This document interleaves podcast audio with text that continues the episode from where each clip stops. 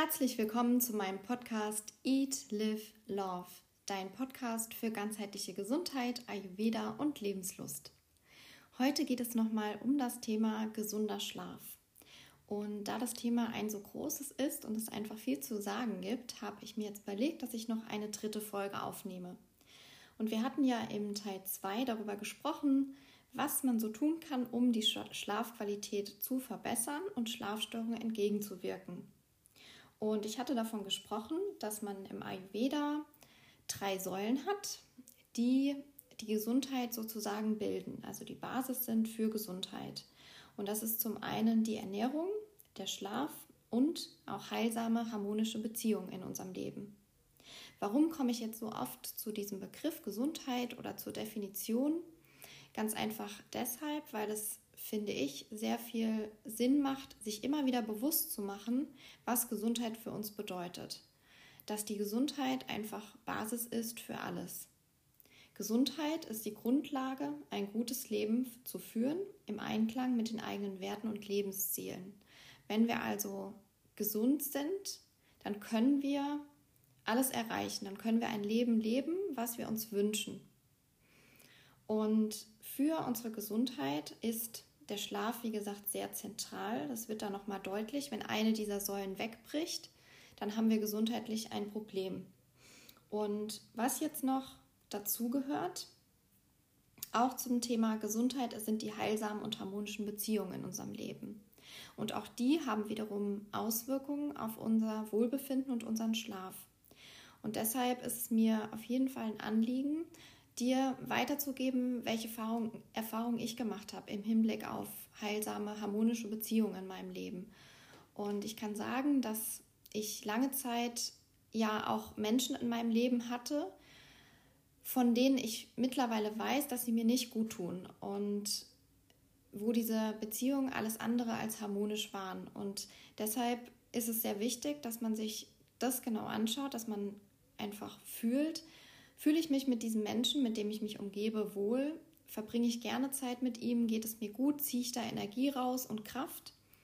Und kann ich auch durch diesen Menschen mich entwickeln und weiter wachsen? Weil ich finde das auch sehr wichtig, diesen Aspekt zu sehen, weil Menschen in meinem Umfeld, die ich, die ich liebe, die ich gern habe, mit diesen Menschen entwickle ich mich gemeinsam weiter. Und dieser Mensch verbringt gerne Zeit mit mir und kann auch viel aus dem rausziehen, was ich ihm gebe und ich kann wiederum sehr viel rausziehen, was er mir gibt. Und das ist ganz entscheidend in diesen Beziehungen und nicht nur privat, sondern auch beruflich. Also es geht auch um Beziehungen im beruflichen Umfeld. Das ist auch ganz entscheidend, weil wir einfach sehr viel Zeit auf der Arbeit verbringen. Und wenn wir dort irgendwelche Konflikte haben oder Menschen, die uns nicht gut tun, dann ähm, gestaltet sich das schwierig, dann wirkt sich das einfach aus. Also egal, ob jetzt Freunde und Familie betreffend, das soziale Umfeld privat oder im Beruf, ist es einfach wichtig, dass man sich anschaut, wie wirkt es auf mich, weil das hat ja auch unterbewusst Einfluss. Also nicht nur, dass ich ähm, bei manchen Menschen einfach weiß, okay, ich weiß, die tun mir nicht gut, ähm, manchmal weiß man das eben nicht so genau und dann wirkt sich das unterbewusst aus und das macht einen unzufrieden, unruhig und belastet. Und das ist natürlich auch was, ähm, was uns, ja, was sich negativ auf den Schlaf auswirkt. Also darüber machen wir uns Gedanken.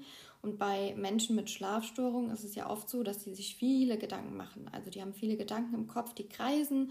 Und vor allem dann, wenn wir nicht einschlafen können, ist es ja gerne so, dass ähm, sich das nicht stoppen lässt. Also dass man sich sagt, ja, eigentlich will ich doch jetzt abschalten und mich auf den Schlaf konzentrieren, aber ich habe noch das, was mich beschäftigt und da denke ich noch drüber nach, ich grübel vielleicht und ähm, da in diesen Augenblicken scheinen diese Probleme auch viel größer, als sie eigentlich sind.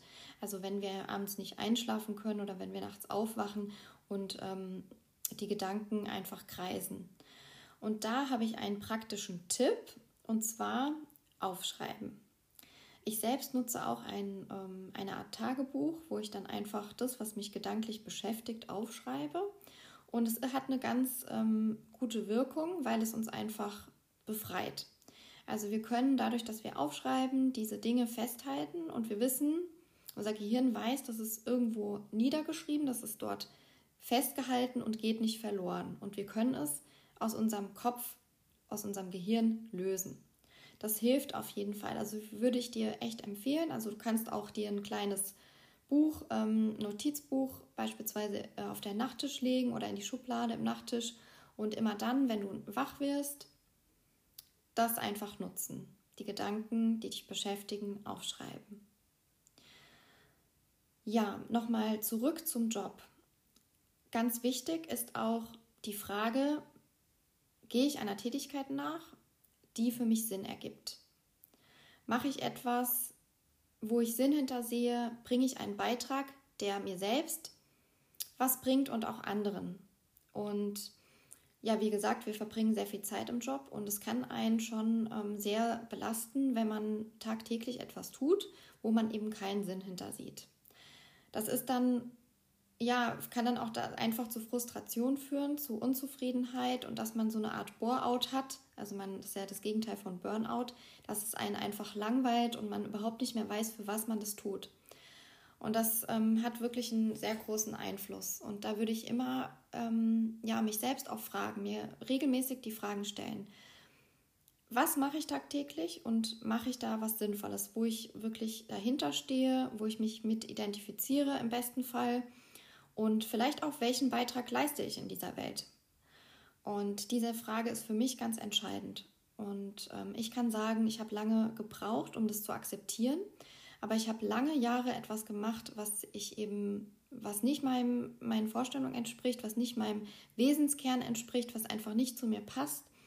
Und es hat mich wirklich krank gemacht. Also ich musste das wirklich am Körper spüren, um dieses Problem anzugehen, um wirklich mir zu, einzugestehen, das ist was, was du aus deinem Leben herausnehmen musst, sonst wird es dich noch kränker machen. Und ja, es hat ein bisschen gebraucht, aber ich konnte mich davon lösen, meinen Job kündigen und einen neuen Job anfangen und etwas machen, was viel besser zu mir passt und wo ich auch wirklich einen Sinn hintersehe. Und das ist unheimlich befreiend und es ist so ein toller Schritt wo du einfach auch stolz auf dich sein wirst und wo du einfach siehst, dass du so viel Energie hast, dass du so viel Potenzial in dir hast und dass es zu schade ist, in was zu verharren, was ja, was nicht dir entspricht, was du, wo du einfach merkst, du bist blockiert und du kannst nicht dein volles Potenzial entfalten. Ich möchte auch noch mal auf das Thema Gewohnheiten zu sprechen kommen. Wichtig ist mir, dass bei allem, was ich so erwähnt habe und erzählt habe, du in kleinen Schritten vorgehst und dich nicht überforderst. Das heißt, nicht jetzt auf einmal alles umsetzen willst, deine Gewohnheiten komplett umschmeißen, sondern nimm dir kleine Ziele vor. Geh den ersten Schritt und überfordere dich dabei nicht. Es ist schwer, Gewohnheiten zu verändern. Voraussetzungen, um Gewohnheiten zu verändern, sind die Verantwortung sich selbst gegenüber, das Bewusstsein für die Selbstverantwortung, die Veränderungsbereitschaft natürlich, dass wir bereit sind, etwas zu verändern in unserem Leben und die Disziplinierung, also dass wir wirklich am Ball bleiben, diszipliniert sind, aber nicht zu starr, also nicht zu engstirnig. Das ist auch ganz wichtig.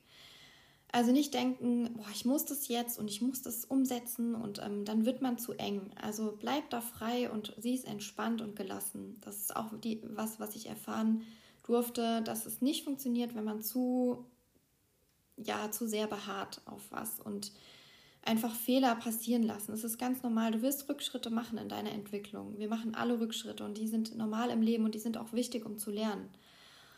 Aber wichtig ist insgesamt, dass du dich nicht entmutigen lässt, dass du am Ball bleibst und deinen Weg verfolgst, deinen eigenen Weg. Ja, das ist, sind die Punkte, die mir noch wichtig waren zu ergänzen zum ähm, Podcast, zur Podcast-Folge Gesunder Schlaf. Und ich hatte auch von einem Buch gesprochen. Da wollte ich dir noch die Literaturempfehlung geben. Also wenn du dich für das Thema Schlaf interessierst und da vielleicht tiefer einsteigen möchtest, kann ich dir Dr. Fels große Schlafschule empfehlen. Also Dr. Fels, geschrieben wie das Feld nur mit S. Und da ist wirklich alles umfassend zum Thema Schlaf drinne. Und es ist sehr hilfreich, wenn man sich damit befassen möchte. Auch äh, wissenschaftliche ähm, Aspekte natürlich und ähm, ganz viele Studien die dazugehören. Ähm, dann alles einfach rund um Schlafhygiene, ähm, Tipps für Matratzen, ähm, Ernährungsteil ist groß. Ähm, dann ist da auch ganz toll ein Tagebuch und Protokoll drin. Also gerade für die Menschen, die wirklich Schlafstörungen haben, die können ein äh, Tagebuch dort führen mit den entscheidenden Fragen. Also es macht auch eigentlich Spaß, das festzuhalten, weil man sich da auch selbst so ein bisschen ausprobieren kann und das eigene Versuchskaninchen wird sozusagen. Ich habe das auch gemacht zwei Monate und bin dann mit diesen ähm, Tagebuch oder mit diesem Protokoll zum Schlafmediziner und auch ins Schlaflabor. Und es war sehr hilfreich. Also ich habe es auch mit ähm, zur Therapie genommen. Also ähm, egal ob jetzt Therapeut oder ähm, Mediziner, also Arzt, ähm, die werden da dankbar sein, weil die natürlich dann auch ein besseres Bild haben von dem, was bei dir Sache ist. Und wenn du tiefer ins Thema Ayurveda einsteigen möchtest oder vielleicht noch ganz neu bist, ähm, dich neu mit dem Thema beschäftigst, kann ich dir das ähm, Buch ans Herz legen, Dein Neuanfang mit Ayurveda von der Dana Schwand. Das ist, finde ich, ein sehr tolles Buch zum Einstieg, weil es die Ayurveda Basics äh, näher bringt. Genau. Jetzt bin ich schon am Ende angelangt und ich würde mich total freuen, wenn ich von dir Feedback bekomme, ähm, wenn du Fragen hast oder dir Sachen unklar sind zum Thema Schlaf oder auch zu den anderen ähm, Themen, die ich ähm, im Podcast habe dann würde ich mich total freuen auf deine Rückmeldung und ähm, ja, weil es halt einfach auch mir hilft, um die entsprechenden ähm, Dinge im Podcast ähm, zu platzieren, die dich auch wirklich interessieren oder die dich weiterbringen, weil ich mache das Ganze ja wirklich ähm, für dich. Also ähm, ja, und spreche viel von meinen Erfahrungen, weil das natürlich das ist, wo ich auch wirklich ähm, sicher bin, dass es funktioniert und du kannst dir dann das rauspicken, was für dich Interessantes und was für dich passt. Aber natürlich freue ich mich, wenn ich da auch von dir das ein oder andere Signal bekomme, ähm, was ähm, für dich ja gut ist oder auch nicht so gut ist. Genau, du kannst mich kontaktieren über Instagram. Da habe ich jetzt auch eine neue Seite für den Podcast Eat, Live, Love. Oder auf Facebook unter meinem Namen Maria Reininger oder auch äh, unter meiner Yoga-Wärts-Seite, Yoga-Wärts geschrieben mit AE. Da sind die ganzen Themen zum Thema Yoga und ich habe ja auch einen YouTube-Kanal, an dem du gerne mal vorbeischauen kannst. Da sind ähm, Yoga-Videos und Meditationen von mir drin. Ich wünsche dir eine tolle Zeit und sende dir ganz liebe Grüße. Bis ganz bald. Ciao. Hallo und herzlich willkommen zu meinem Podcast Eat, Live, Love, dein Podcast für ganzheitliche Gesundheit, Ayurveda und Lebenslust. In der heutigen Folge geht es wie versprochen um die Doshas, die Ayurveda-Typen und deren Eigenschaften. Und da dieses Thema auch ein sehr großes und komplexes ist, habe ich mir überlegt, dass ich ähm, die Doshas auch in zwei Teile aufteile. Also heute wirst du, wie gesagt, etwas über die Ayurveda-Typen und deren Eigenschaften hören. Und beim nächsten Mal geht es dann mehr darum, was passiert, wenn die Doshas in ein Ungleichgewicht kommen. Und um Ayurveda zu verstehen, sind die Doshas sehr, sehr wichtig. Um die Doshas jetzt wiederum zu verstehen, ist es erstmal erforderlich, dass man sich die Elemente anschaut. Die Elemente in der Natur, davon haben wir fünf.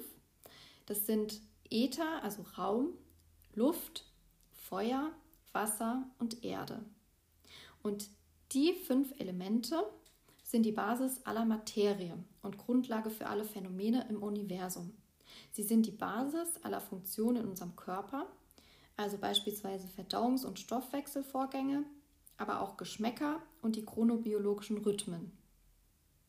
Chronobiologie, wenn du dich fragst, was genau das bedeutet, das heißt die zeitliche Organisation von physiologischen Prozessen und wiederholten Verhaltensmustern bei Organismen. Im Ayurveda werden die Elemente als Dosha verstanden. Wir haben davon drei. Das ist einmal Vata, Pitta und Kapha. Die Doshas sind biophysikalische Wirkprinzipien und die haben alle individuelle Eigenschaften und Qualitäten, die unseren Körper und auch unsere Gesundheit gestalten. Wir gehen davon aus, dass das harmonische Zusammenspiel der Elemente Gesundheit garantiert. Wenn also diese drei Doshas harmonisieren, also gut zusammenspielen, dann sind wir gesund. Jedes Element besitzt spezifische Eigenschaften. Und auch hier ist es erforderlich, dass man sich die einmal anschaut, weil man durch diese Eigenschaften sich dann einiges herleiten kann und von dort aus wiederum die Doshas versteht. Ether, das Raumprinzip, ist das Prinzip des Austauschs. Und da sind es die Eigenschaften beispielsweise leicht, subtil, klar, durchdringend. Bei der Luft das Prinzip der Bewegung ist es beispielsweise kalt, trocken, leicht, beweglich, durchdringend. Beim Element Feuer das Prinzip der Umwandlung oder Transformation sind es die Eigenschaften heiß, trocken, leicht, beweglich oder scharf, heiß. Bei Wasser Prinzip des fließenden Zustands haben wir die Eigenschaften kalt, feucht, schwer, flüssig, träge oder statisch. Bei der Erde, Prinzip der Form, sind es die Eigenschaften kalt, trocken, schwer, grob, träge, verdichtet. Also das ist jetzt nicht vollständig, also sind nicht alle Eigenschaften, die ich jetzt aufgezählt habe, weil ich finde, es wird sonst zu theoretisch. Ich habe jetzt einfach nur Beispiele genannt, damit du das Ganze ein bisschen besser verstehen kannst. Ganz interessant ist, wenn man jetzt die Elemente in eine Reihenfolge bringt, dann haben wir einmal den Weg der Entstehung, also wenn man von Äther zu Luft, Feuer, Wasser zu Erde geht. Es ist der Weg der Entstehung und das Ganze umgedreht wäre von der Erde zum Wasser, zum Feuer, zur Luft, zum Raum ist der Weg des Vergehens. Und aus diesen Elementen setzen sich die Doshas zusammen. Bei Vata, dem Bewegungsprinzip, sind es Äther und Luft. Das Transformationsprinzip, also Pita, setzt sich zusammen aus Feuer und Wasser. Und das Strukturprinzip, also Kapha, setzt sich zusammen aus Erde und Wasser. Wenn man jetzt die Eigenschaften der Elemente kennt, dann weiß man, was das jeweilige Dosha ausmacht bzw. charakterisiert. Also dann ist es nicht mehr so ganz theoretisch, sondern man geht, leitet sich das her anhand der Eigenschaften. Und man, wenn man das Prinzip einmal verstanden hat, dann muss man nichts mehr lernen, dann versteht man das. Und dann kann man auch vieles intuitiv, ohne dass man es gelernt hat.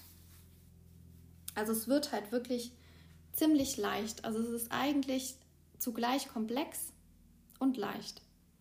Das Ayurveda einfach zu verstehen.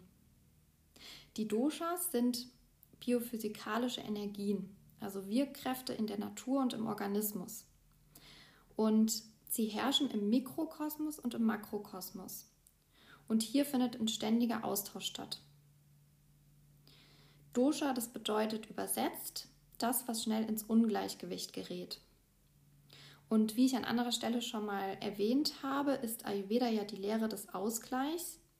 Also wir gleichen aus durch gegensätzliche Eigenschaften.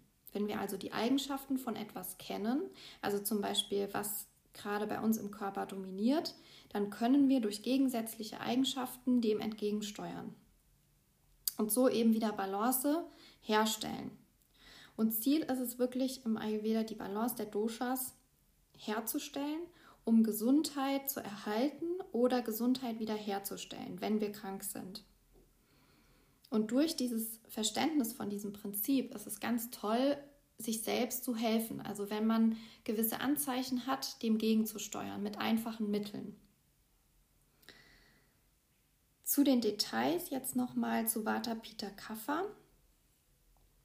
Vata, wie gesagt, ist ja aus Luft und Äther zusammengesetzt, das Bewegungsprinzip oder auch genannt kinetisch-katabolisches Prinzip. Und das reguliert sämtliche Transport- und Bewegungsprozesse im Körper. Dazu zählen auch unsere Gedanken. Bewegung des Atems, des Herzens, der Verdauung, außerdem das Nervensystem und der Bewegungsapparat. Was auch hinzuzählt, ist die Immunität. Pita, das Transformationsprinzip, also zusammengesetzt von Feuer und Wasser, auch genannt thermisch-metabolisches Prinzip, das steuert Verdauungs- und Stoffwechselprozesse und regelt den Wärmehaushalt. Auch verantwortlich ist es für die Intelligenz und die geistigen Fähigkeiten. Kapha, das Strukturprinzip, also Erde und Wasser, wird auch genannt strukturell anabolisches Prinzip. Das gibt Struktur und sorgt für Synthese und Speicherprozesse. Kapha ist die Kraft, die zusammenhält und verbindet, also Struktur gibt und unserem Körper Ruhe und Ausdauer, aber auch Immunkraft schenkt. Welche Eigenschaften sind jetzt charakteristisch für die jeweiligen Doshas? Bei Vata sind es die Eigenschaften leicht, trocken, rau, kalt, beweglich und fein. Bei Pitta sind es die Eigenschaften flüssig, scharf, sauer, heiß, etwas ölig, penetrierend, also zusammenziehend und fließend. Bei Kapha sind es die Eigenschaften ölig, kühl, weich, schwer, stabil, schleimig und süß. Wie sehen jetzt die typischen Eigenschaften der Doshas in Körper und Geist aus? Also wie ist es konkret beim Menschen? Vata-Menschen, also bei Menschen, bei denen das Dosha Vata dominiert, die sind meist schlank, leicht, feingliedrig, beweglich. Teilweise sind sie auch hypermobil, also haben hypermobile Gelenke vielmehr. Die haben häufig kalte Hände und Füße, die frieren schnell, haben trockene, dünne Haut, trockene Haare auch meist.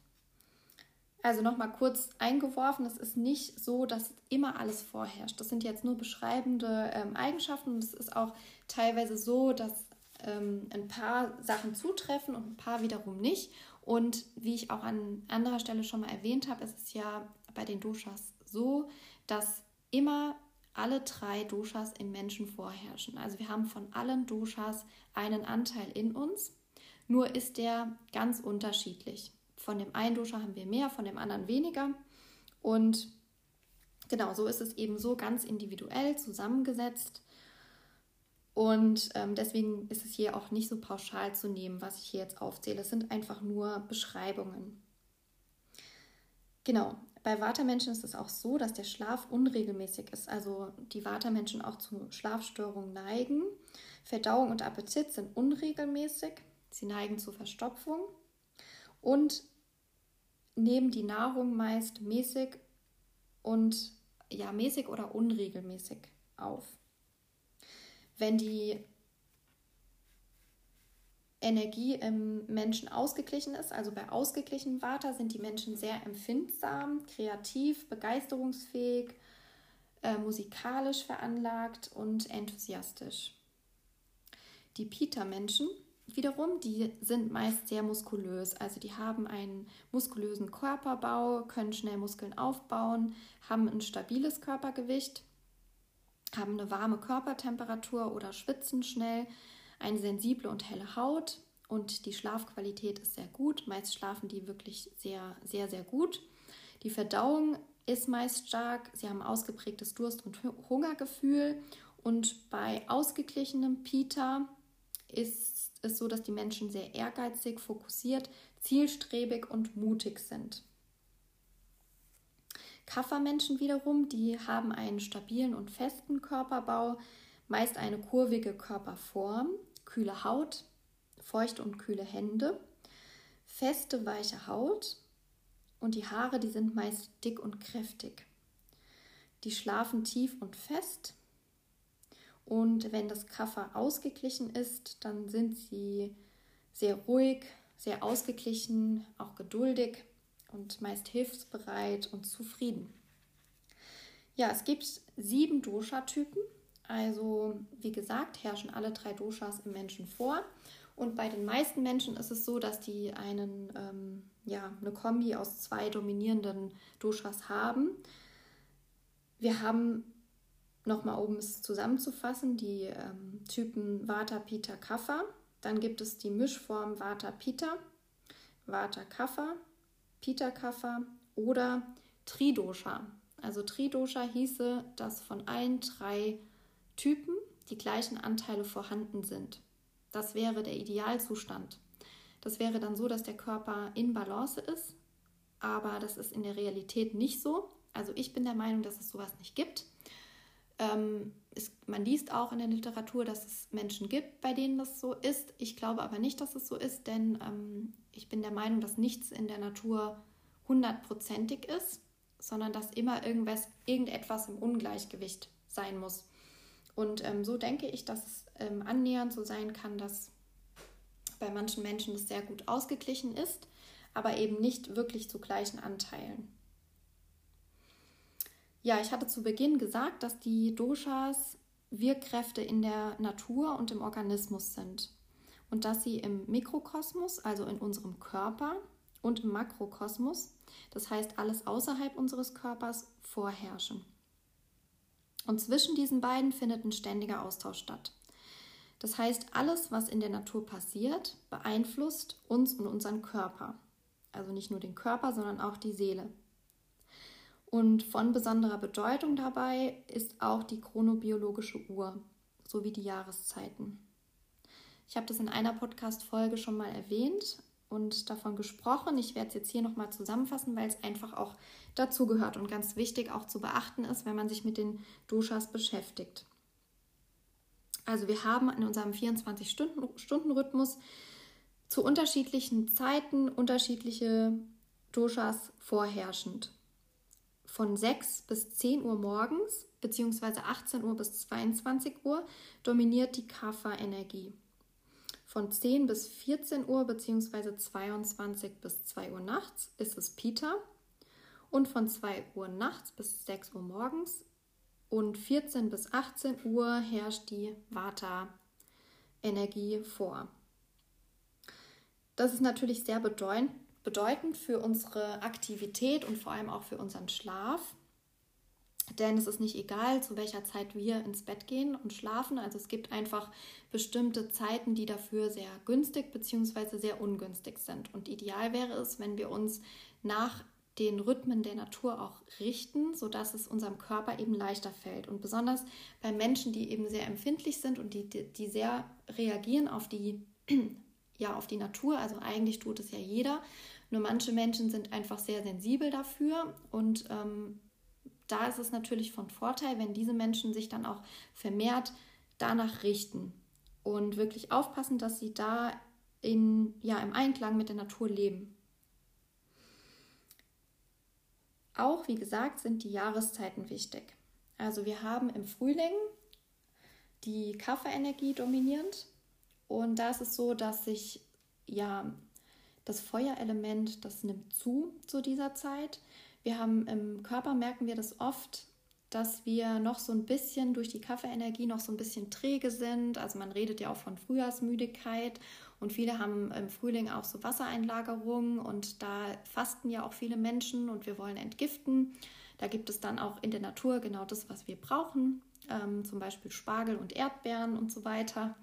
Und ja, deswegen wäre es gut, wenn wir mit dem, unserer Nahrungsaufnahme so ein bisschen ausgleichen, indem wir leicht verdaulich essen und versuchen, das Verdauungsfeuer zu stärken, also die Verdauungskraft zu stärken. Und ähm, da wir ausgleichend arbeiten, also zum Beispiel bitter, herb und scharf essen, um ähm, dieses dominierende Kaffer so ein bisschen auszugleichen. Im Sommer herrschen Pita und Vata vor. Da ist die Hitzeentwicklung groß, ähm, es ist trocken, es ist leicht ähm, und da wäre es gut, wenn wir ja nicht zu heiß essen, nicht zu scharf und trocken, so dass wir auch hier wieder so ein bisschen so einen Ausgleich bringen. Süß und bitter ist auf jeden Fall gut, weil wenn wir jetzt zum Beispiel sehr scharf essen, würden wir ähm, nicht entgegengesetzt arbeiten, sondern wir würden das Ganze noch so ein bisschen befeuern. Also wenn wir eh schon schwitzen und dann halt auch heiß und scharf essen, dann ist es natürlich so, dass dann noch mal mehr ähm, Hitzeentwicklung stattfindet im Körper. Im Herbst herrschen Pita und Vata vor. Da ist es ähm, zunehmend trocken, das Windelement nimmt zu und auch die beginnende Kälte. Und Essen wäre gut, alles, was die Verdauungskraft wieder anregt und stärkt. Also scharf und sauer beispielsweise ähm, wäre sehr gut, weil wir dadurch die Verdauung stärken. Im Winter herrschen Vata und Kapha vor und es wird kalt, trocken, feucht. Im Körper findet auch so eine Art Stagnation statt. Allgemein ist die Verdauungskraft aber gut. Und hier ist es ähm, sehr wichtig, dass wir süß, sauer und salzig essen. Es ist auch meist so, dass wir darauf sehr, also mehr Lust haben. Im Winter brauchen wir einfach mehr Substanz, da essen wir automatisch dann auch eher, ähm, sag mal, deftigere Sachen und Sachen, mit, die uns mehr Energie liefern. Genau, das ist jetzt eigentlich schon mal so ja, zusammengefasst. Die Welt der Doshas, also dass du da einfach einen kleinen Einblick bekommst. Und ich werde natürlich da immer wieder drauf zu sprechen kommen und auch viele Sachen nochmal im Detail ankratzen oder vielmehr ähm, ja, mich diesen Sachen widmen in anderen, im Zusammenhang mit anderen Themen. Es wird immer wieder ähm, vorkommen. Was ich noch ähm, sagen möchte zum Thema Doshas, es ist ja so, dass Ayurveda mit Doshas oft gleichgesetzt wird. Also das geht, wenn man Ayurveda hört, dann geht es immer gleich um die Doshas. Und dann streben die Menschen auch dazu, oft sich schon gleich zu einem bestimmten Typ zugehörig zu fühlen und dann davon ausgehen, dass das pauschal so stimmt. Und es gibt ja auch Tests, die man machen kann, also diese Dosha-Tests. Und da wollte ich einfach nochmal sagen, dass man da ein bisschen vorsichtig sein sollte, weil ähm, man nicht so pauschal von ausgehen kann, wenn man so einen Test macht, dass das, auch, dass das Ergebnis auch ähm, ja, stimmt. Denn es ist nicht so einfach, einen Typen zu bestimmen. Denn wir werden ja geboren mit einer bestimmten Typisierung und die ist eigentlich ein Leben lang gültig. Aber wir haben in unserer Entwicklung ja machen, wir machen Erfahrungen und bestimmte Einflüsse aus der Umwelt, die beeinflussen uns dahingehend, dass wir uns von unserem Dosha, wie wir ursprünglich geboren sind, entfernen und womöglich dann eine ganz andere äh, Konstitution haben als die, die wir mal ursprünglich hatten. Und deswegen ist es gar nicht so einfach, das zu bestimmen. Ein Arzt kann das natürlich machen, aber da gehört sehr viel auch ähm, Anamnese dazu. Also man geht auch viel ins Gespräch und muss vieles auch erfahren, was so, ähm, ja, mit was der Mensch sich beschäftigt, was er isst, ähm, wo er herstammt, ähm, wie sein Tagesablauf ist. Also da spielen ganz viele Sachen mit rein, um dann letztendlich beurteilen zu können, wo er gerade steht, also was er gerade für eine Konstitution hat. Und noch schwieriger natürlich rückzuverfolgen, mit was für einer Konstitution er geboren wurde ursprünglich. Ja, das ist jetzt nur mal so ähm, von mir zusammengefasst. Ähm, nochmal, um zu erklären, dass es nicht so ähm, einfach ist, diese ähm, Dosha-Bestimmung zu machen.